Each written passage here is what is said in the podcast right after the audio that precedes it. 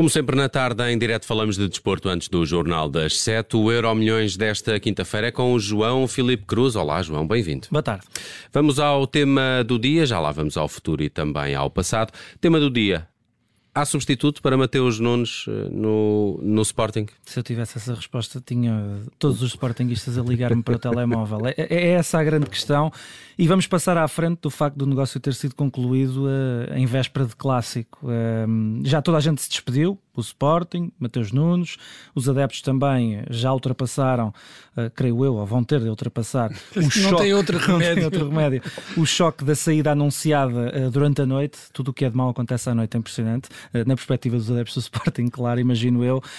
Um, e agora falta efetivamente saber quem é que salta para o lugar do Mateus Nunes, quem é que veste a camisola 8 do Sporting, quem é que ocupa o lugar deixado vago no plantel leonino. E os nomes na lista uh, de Frederico Varandas, ou nomes que têm surgido com alguma insistência, são os de Almusrati, do Sporting Braga, e até o de André Almeida, o médio do Vitória de Guimarães, que até há bem pouco tempo foi dado uh, com insistência como potencial reforço do Futebol Clube do Porto. Acontece que cada um deles, ou, por cada um deles, o Sporting nunca desembolsaria um valor inferior aos 10 milhões de euros, e a pergunta é, Bruno, que tipo de jogador, se um, um jogador mais aproximado de Almusrati ou André Almeida, conseguiria fazer os adeptos do Sporting esquecer Mateus Nunes, se é que isso é possível, claro.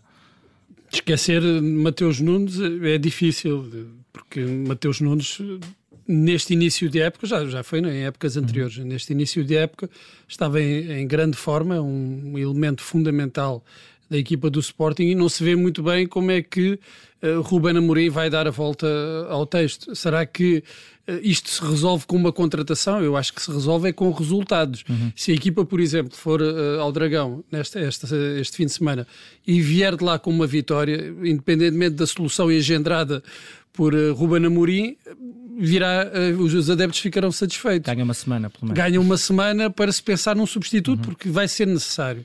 Ah, depois há, há soluções uh, mais óbvias, mais imediatas, e outras que provavelmente até neste momento não, não, estamos a pensar. Algumas até poderão estar já dentro do, do Sporting, essa pode ser uhum. uma possibilidade. Eu acredito que o Sporting vai à procura uh, de um substituto que pode não ser é um substituto direto. Uhum. Almusrati não irá jogar, se vier para o Sporting, não irá não jogar. Tem as características. Não tem as mesmas características, não irá jogar na mesma posição. Pode é libertar, por exemplo, o Garte para a posição de, de Mateus Nunes. Nunes. Uhum.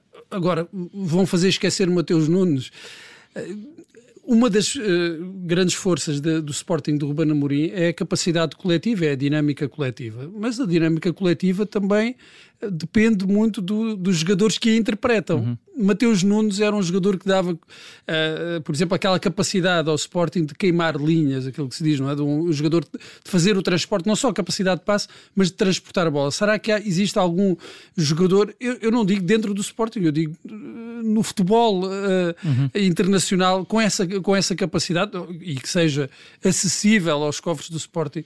Tenho muitas dúvidas. E, e houve um, um nome que chegou a estar na lista de uma fase muito embrionária do mercado, ou sequer uh, antes do mercado, uh, o de Ricardo Horta chegou a ser sondado, sondada a hipótese de, de, Ricardo Horta ir para o Sporting. Sabemos que o jogador está comprometido com o Benfica, ou imaginamos pelo menos que está completamente comprometido com o Benfica, só que comprometido também está o negócio e há algum tempo que não ouvimos falar de nada. Sabemos que o Málaga quer receber, ou está intransigente, quer receber mais de 5 milhões de euros pelo Horta, pela percentagem que ainda tem do passe do jogador, uh, que ainda é do Braga, sendo que o presidente dos Bracarenses, António Salvador, também está irredutível e quer 15 mais Gil Dias, e não me parece que dos 15 haja muita vontade para dar 5.6 ao, ao Málaga. E, é, e a questão é que o Horta, por estes dias, estão meio preso, não?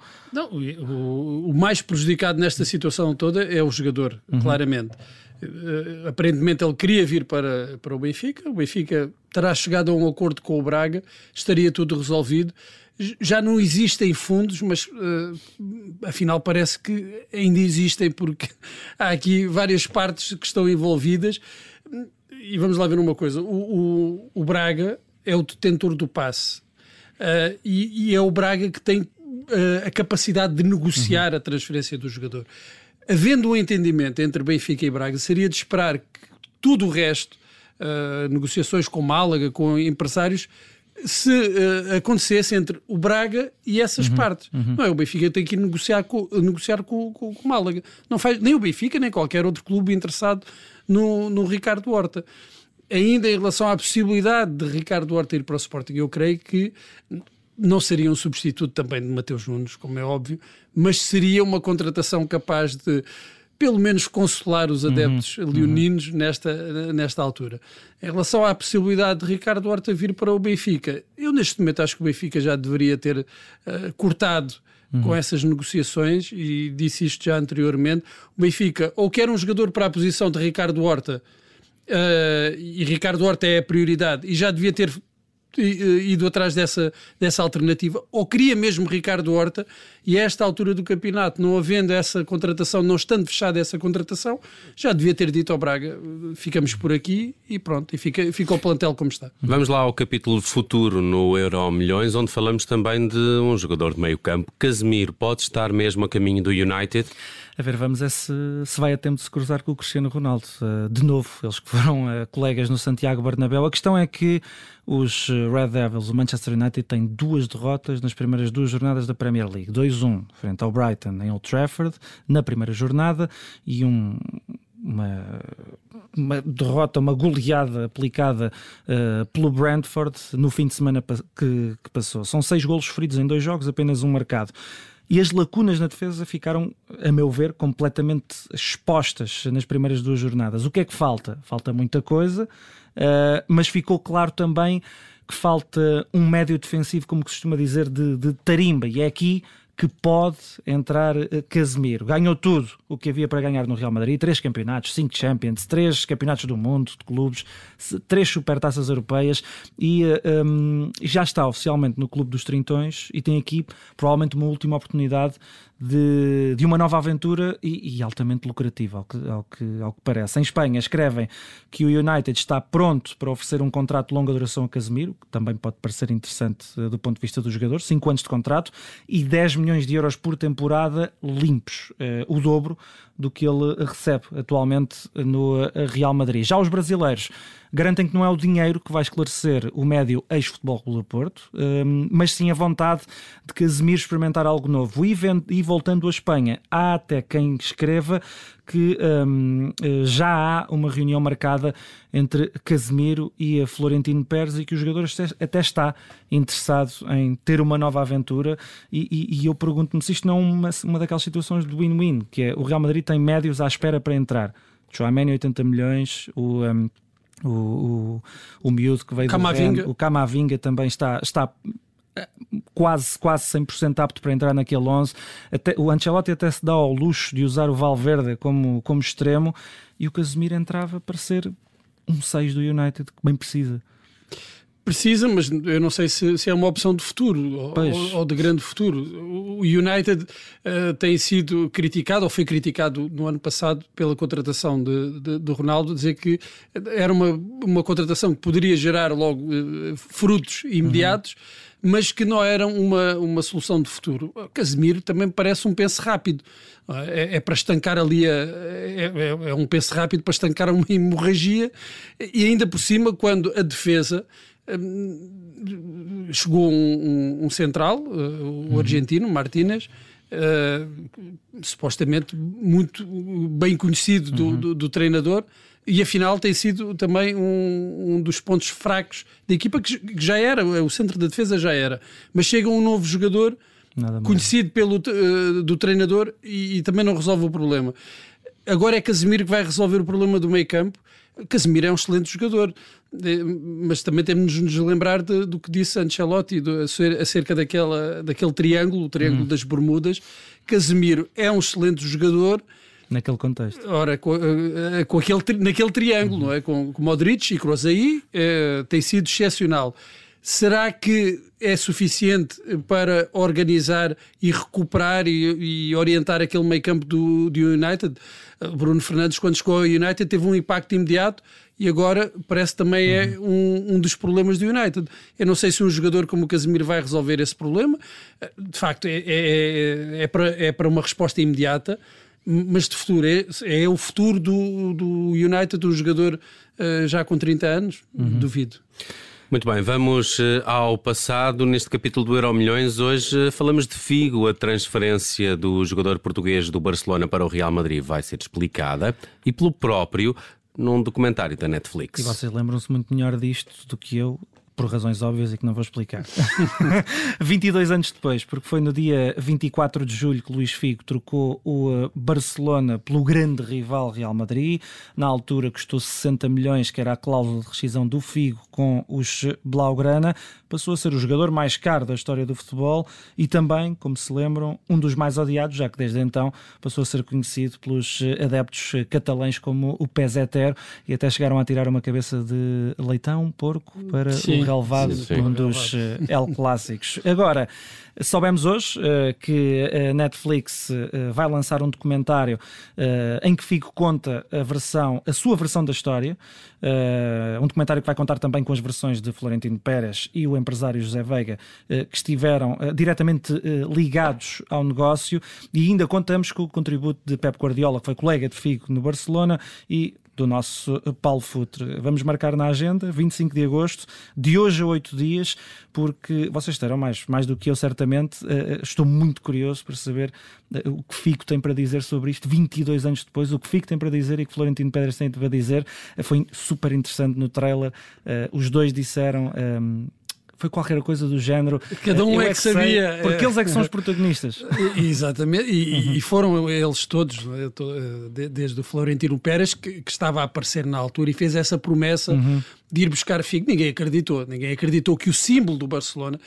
Nós temos de entender que Figo, naquela altura, é, era o jogador símbolo do Barcelona. E isto para um jogador que não é catalão, eh, já tinha tido uhum. outros, é verdade, eh, lembrando logo Cruyff, eh, que foi o maior símbolo estrangeiro da história do Barcelona, mas Figo conseguiu alcançar esse estatuto, era capitão de equipa. Era um jogador em grande forma na, na, naquela altura.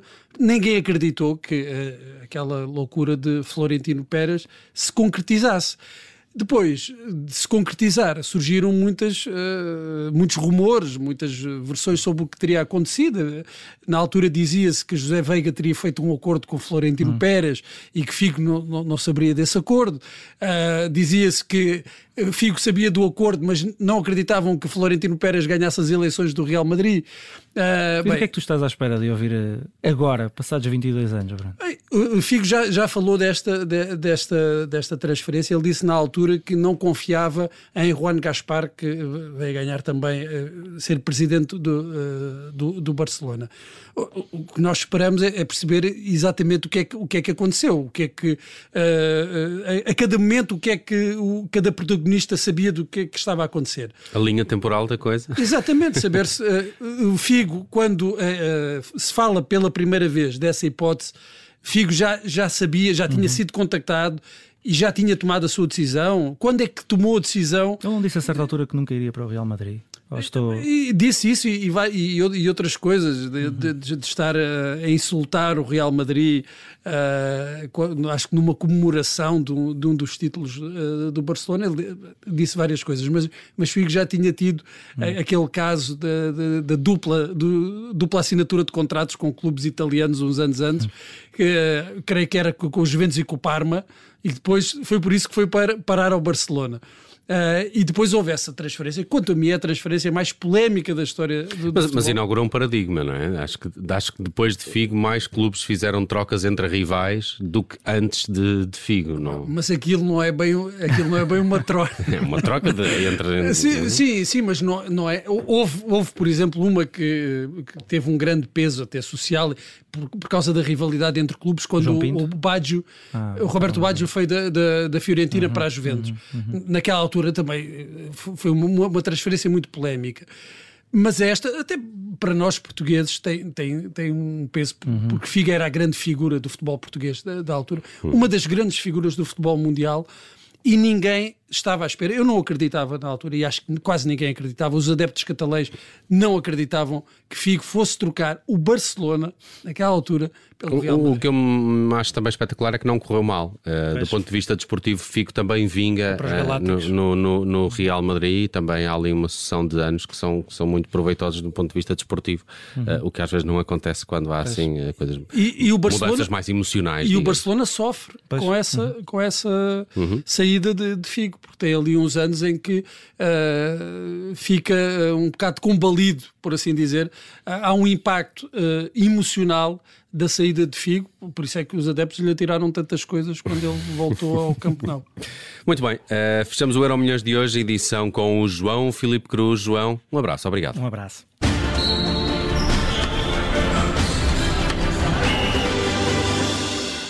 Rádio Observador.